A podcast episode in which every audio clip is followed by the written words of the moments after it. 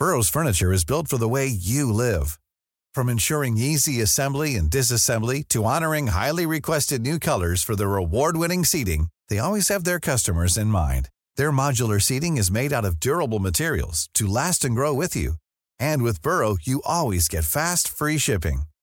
Get up to 60% off during Burrow's Memorial Day sale at burrow.com slash ACAST. That's burrow.com slash ACAST. burrow.com slash ACAST.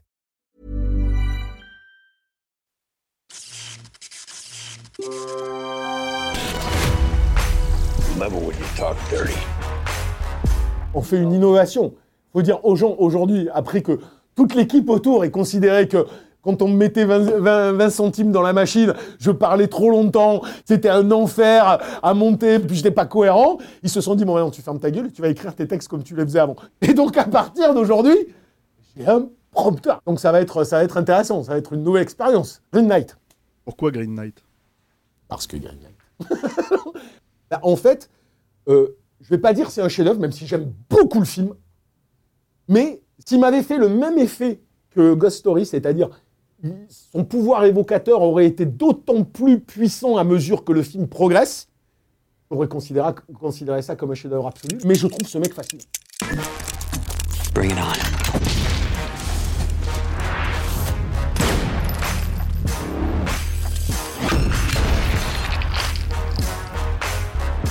Don't fuck with me.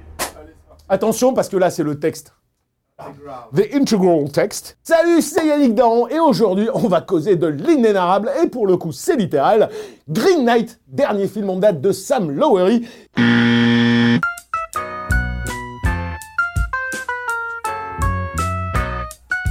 Qui aurait mérité une vraie sortie salle, mais qui s'est échoué sur Amazon Prime depuis le 3 janvier. Il reste encore des amateurs de grand cinéma dans les méandres digitaux qui nous assiègent, alors voici de quoi épancher leur soif de mythologie, de quoi les purger de l'analphabétisme cinématographique qui souille si souvent leur rétine, de quoi surtout leur redonner le droit d'espérer et la force de croire.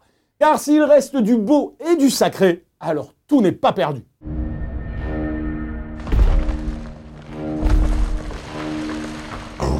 Of kings, let one of your knights try to land a blow against me. Indulge me in this game. I will thee. Que les choses soient claires, n'eût été sa seconde heure un chouïa moins hypnotique et transcendante, c'est donc même à quelques affaîtries de montage qui en amoindrissent la symbolique, j'aurais considéré Green Knight, nouvel ovni du réalisateur de Ghost Story et de The Old Man and the Gun, comme un véritable chef-d'œuvre. Revisitant avec une forme de foi désenchantée une célèbre légende arthurienne qui elle-même dénotait subtilement du tout venant des romans chevaleresques écrits entre le XIe et le XIVe siècle, Lowery impose du cinéma pur à la croisée des genres et de styles divers qui se font dans une vision unique d'une puissance évocatrice quasiment disparue au cinéma aujourd'hui. C'est quand même un type qui crée une atmosphère et qui, crée une- un vrai lien entre la temporalité du film et notre perception de la temporalité. Il y a un travail qui est le travail du cinéma. La durée d'un plan, la longueur d'un plan, le passage d'un plan à un autre, ce qu'on ressent en temporalité entre deux plans, c'est des vieux questionnements euh, du cinéma. Et ce type-là maîtrise ça. Alors, enfin, en tout cas, maîtrise ça. S'y intéresse comme très peu de réalisateurs s'y intéressent. Du coup, il arrive à te faire ressentir des choses qu'il a probablement pas forcément lui-même calculées, ou s'il l'a fait, c'est encore plus intéressant et, brillant. Et il y a aussi un travail comme ça sur la durée, sur la temporalité dans Green Knight, même si c'est pas le cœur du sujet. Mais il y a des moments comme ça. Une vision mythologique pour un film sur la valeur du mythe, où la quête de Sir Gauvin, répondant par un parcours initiatique au défi lancé par un chevalier vert éminemment allégorique, englobe toutes les grandes questions philosophiques propres à la condition humaine, tout en ne trahissant jamais, par vanité contemporaine, le cadre liturgique et par essence chrétien du genre historique qu'il adapte. Et une façon de penser le mythe, combien même il essaye de le déconstruire un peu, il y a un profond respect. Un type aujourd'hui n'assumerait pas toute la dimension liturgique, toute la question de la spiritualité telle qu'elle est présente dans les romans chevaleresques. Parle du XIe et XIVe siècle, hein. C'est quand même la période la plus religieuse de, de, de- l'histoire. Donc ça, il l'assume, il l'assume complètement. Et le premier plan, moi, moi, le mec, il me, il me chope direct. C'est-à-dire, c'est une espèce de narratrice qui, euh, qui parle, tu vois, tu vois une espèce de chapelle avec une lumière magnifique. Tu vois euh, le, Dev Patel, c'est ça son nom, hein, l'acteur, euh, qui, est, qui, est, assis avec, qui est assis sur un trône. Tu vois sous forme d'anneau de, sacré, tu sais, d'anneau de saint, de sainteté, qui vient lui mettre la couronne dessus. La voix de la femme est, une voix qui t'annonce le mythe et elle te parle littéralement sans le prononcer du roi Arthur, d'Excalibur. Elle te dit, mais ce n'est pas cette histoire que je vais raconter. Et là, sa, sa voix vrille avec euh, une espèce de fond sonore d'arc, sa voix vrille comme une, comme une voix de sorcière. Euh, tout d'un coup, la tête, elle te dit, je ne vais pas vous parler d'Arthur, mais de, de, de, de, notre personnage important, la tête de, de Sir Gauvin s'enflamme comme ça.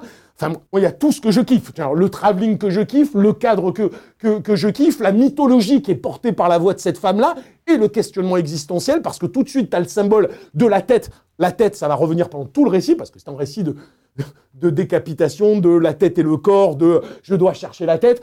La tête qui s'enflamme et la caméra qui remonte et qui, dans le cercle de la chapelle, te cadre les étoiles et donc la cosmogonie et tout ce que ça implique derrière. Je veux dire, en un plan, le mec, il me pose tout ce que je kiffe dans le cinéma, en fait. Sur un cinéma de mythe. Et, et, tous ces plans-là, tout, enfin, tous ces éléments-là agencés, la lumière, le son, le cadre, euh, ce, qui est, dit, moi, me, poser le mythe comme l'évidence du meilleur socle de questionnement de l'humanité sur elle-même. Véritablement. Et c'est ça que j'aime dans ce film-là. C'est que aujourd'hui, on casse les mythes, on ne fait que ça, déconstruire, déconstruire les mythes. Et, euh, et d'avoir un type qui reprend ça et qui te fait comprendre la valeur du mythe, non pas pour te dire de croire. Bah, la spiritualité y est liée, bien évidemment, mais en tout cas pour te questionner, pour questionner la condition humaine. Qu'est-ce qui nous fait vivre Qu'est-ce qui nous fait croire Qu'est-ce qui nous fait tenir Qu'est-ce qui nous fait espérer Et euh, on ne le trouve pas euh, dans la gestion d'une banque ou d'une entreprise, ça. Tu vois? Nature et civilisation, foi et religion, sens des valeurs et fonction du sacré, amour et tentation, honneur, bassesse et sacrifice, tout y passe. Parfois, de façon, Là, je commençais à approcher dangereusement de la fin et de me dire, je ne vais pas arriver à lire la, truc suivante. C'est pas moi le problème. Ah c'est le prompteur, voilà. Bien sûr. Voilà. Bon, alors, on recommence. Parfois de façon trop cryptique, parfois de manière trop simple. Sans doute même maîtrise-t-il moins bien son appétence pour les jeux de temporalité dans la seconde partie. Mais eu égard à la médiocrité hallucinante de la majorité des pseudo-films qu'on se tape aujourd'hui, impossible de faire la fine bouche devant une œuvre aussi envoûtante, aussi dense, aussi visuellement sublime et enrichissante. J'ai presque envie de dire que Green Knight me transporte au-delà de l'expérience. C'est un film en vérité métampirique, comme il en existe peu, et de mémoire, peut-être seul Paprika de Satoshi Kon m'avait produit un tel sentiment de transcendance. Quand je dis ce sentiment de transcendance, quand je dis c'est que c'est au-delà de l'analyse, au-delà de l'intellect. C'est quelque chose, tu sais, moi, j'ai souvent dit ça sur Paprika, que j'avais, euh, m'avait transporté le film c'est que je ressentais viscéralement les questionnements métaphysiques. C'était pas, tu vois, c'était pas mon cerveau qui analysait en temps réel. Et ce film me fait pareil. C'est pour ça que je dis, il est un peu trop cryptique par moment. En réalité, dans le fond du fond, euh, en adaptant, euh, en adaptant cette espèce de comment dire, de roman chevaleresque. C'est un genre particulier, le roman euh, chevaleresque. Hein, c'est très souvent le, classique euh, chevalier qui, pour une belle dulcinée, va devoir euh, traverser des épreuves pour réussir et tout ce que tu veux. Et déjà, à la base, cette histoire qui est très connue quand même parmi les légendes arthuriennes, quelque chose qui était déjà un petit peu... qui cassait un petit peu le mythe, sans que ça soit à ce point-là. Et dans celui-là, il le fait un petit peu, il le déconstruit. Le personnage de Sir Gauvin n'est pas le chevalier héroïque tel qu'on l'imagine, c'est plutôt un mec, euh, tu te dis, c'est un peu un loser, c'est un peu, il est puéril, il est un peu infantile, il n'est pas à la mesure de ce qu'il va faire. Mais progressivement, évidemment, il va, il, il va se poser ces questions existentielles qu'il traduit par des effets parfois oniriques. Alors, une scène avec des géants qui est assez particulière, euh, des scènes d'errance euh, euh, ou d'errement, je ne sais plus comment on dit, dans la forêt, qui sont un petit peu un petit peu longues et qui sont un petit peu des fois qui forcent un petit peu le comment te dire le, le cryptique. C'est ce que j'ai voulu dire là, c'est-à-dire qu'on ne te donne pas toujours des clés. En fait, tu revois le film derrière. T'oublies des petites affaîtries oniriques qui fait à droite à gauche ou la longueur de certains plans et tu te rends compte que c'est assez, c'est assez limpide. Évidemment, Lowery n'aurait probablement pas choisi un tel sujet si la lancinante torture que représente l'acceptation de la mort ne trouvait un écho particulier aujourd'hui. D'ailleurs, a-t-il remonté son film pendant la pandémie suite à cette angoisse existentielle qui s'est décuplée?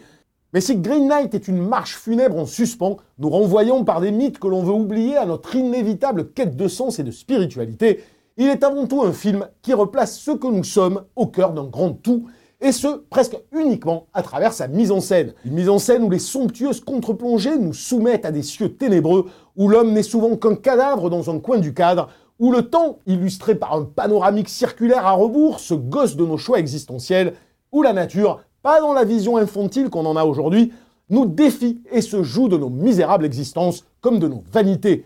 Même la lâcheté appuyée de Gauvin, déconstruction évidente et un peu facile du matériau qu'il adapte, se retourne contre notre vision très actuelle de la déconstruction en un cut brutal au dernier plan du film qui nous gifle sur notre rapport présomptueux à notre propre fin. Finalement, Gauvin a le courage de faire face à la mort. Il y a un plan comme ça qui est, assez incroyable où tu vois euh, le personnage de Sir Gauvin qui a été euh, chopé par des bandits et qui est attaché au sol contre un arbre. La caméra euh, est sur lui et puis elle se met à panoter très lentement, très lentement. Elle tourne dans la forêt autour, elle revient sur lui, il est mort. Tu dis ok, c'est son destin, c'est son devenir, c'est une possibilité de devenir. Et la caméra repart immédiatement en sens inverse, revient et, te replace dans le temps présent où était le film. Il fait un autre effet de temporalité de la même manière, qui, sont des, des réflexions purement cinématographiques, comme les frères Cohen le faisaient déjà, et sans griller euh, davantage, repenser à la fin euh, de Raising Arizona, par exemple, qui joue sur cette, euh, sur cette réflexion-là, et il fait un petit peu la même chose dans, dans, ce film à la fin. Donc ce mec-là, en tout cas, se pose des questions de cinéma, et surtout, il se pose des questions de pur langage cinématographique. Ça tourne à l'envers. voilà. Bon. Bref, c'est bien la mise en scène métaphorique et virtuose qui emporte l'adhésion et double le récit déjà allégorique d'une volonté de bousculer subtilement nos croyances, quitte à jouer parfois double jeu. En tout cas, pour moi, c'est clair, j'ai pris une grosse claque, surtout dans la première partie du récit, et David Lowery, en allant à contre-courant de tout ce qui se fait aujourd'hui, en particulier à l'homme de son rapport au mythe, s'impose à mes yeux comme un des rares jeunes réalisateurs qui méritent vraiment qu'on le suive. Les gens pensent même, vous, à Capture, qu'on n'aime rien ou quoi que ce soit, mais je veux dire, quand on, quand on a grandi euh, effectivement avec euh, des Cameron, des, euh, des Spielberg, des, des, Scorsese, des mecs qui ont fait quand même, qui ont marqué l'histoire du, du, cinéma. Depuis quelques années, on est toujours en train de se dire, mais cite-moi Cite-moi quatre mecs euh, sur les doigts d'une main qui sont aussi importants, qui apportent quelque chose d'aussi, d'aussi fort au langage cinématographique. Moi, ça faisait un moment que j'avais lâché l'affaire. Je me rappelle, il y a encore 2-3 ans, je parlais du, euh, du, type qui avait fait euh, Whiplash et, La La Land, que, que j'aime bien, que je trouvais être un mec intéressant à suivre. J'étais pas non plus à sauter au plafond.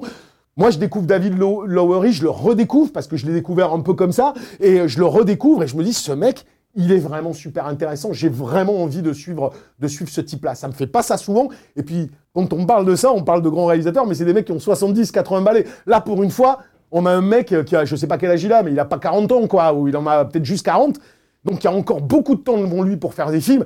Et ça fait plaisir d'avoir un mec qui a son univers. Les gens peut-être euh, euh, sont moins intéressés par l'ombre, mais là, ça fait quand même depuis un petit moment, je je découvre des mecs qui font leur truc dans leur coin qui sortent des canons, des attentes pseudo à la con, et, euh, et qui sont pas dans un moule. Et ils font, ils font leur trip, ils ont leur univers, ils ont leur singularité. Ça, ça fait plaisir. Et j'espère que ce mec-là continuera à pouvoir faire des films. Donc voilà, bon, bref, c'est un mec intéressant. Vraiment intéressant. Ça fait plaisir. Ça fait plaisir, moi je peux dire. Il mérite que je lui ramène des boulettes. Voilà, la minute d'un, c'est terminé. Je vous rappelle que vous pouvez voir cette émission, enfin écouter cette émission aussi en podcast toutes les infos sont sur euh, la description euh, en dessous de la vidéo. Vous pouvez liker, vous pouvez partager, vous pouvez faire plein de trucs. Et la semaine prochaine, on parlera d'un film que j'attends avec impatience puisque c'est le dernier film des frères Cohen, la tragédie de Macbeth, qui hélas débarque directement en VOD sur le service euh, Apple TV+, c'est ça, je crois, et non pas au cinéma, ce qui est malheureux. Mais c'est pas grave, on en parlera quand même. Allez, à la semaine prochaine. Small details are big surfaces. Tight corners or odd shapes, flat, rounded, textured, or tall. Whatever your next project, there's a spray paint pattern that's just right. Because Rust new Custom Spray 5 in 1 gives you control with five different spray patterns. So you can tackle nooks, crannies, edges, and curves without worrying about drips, runs, uneven coverage, or anything else. Custom Spray 5 in 1. Only from Rust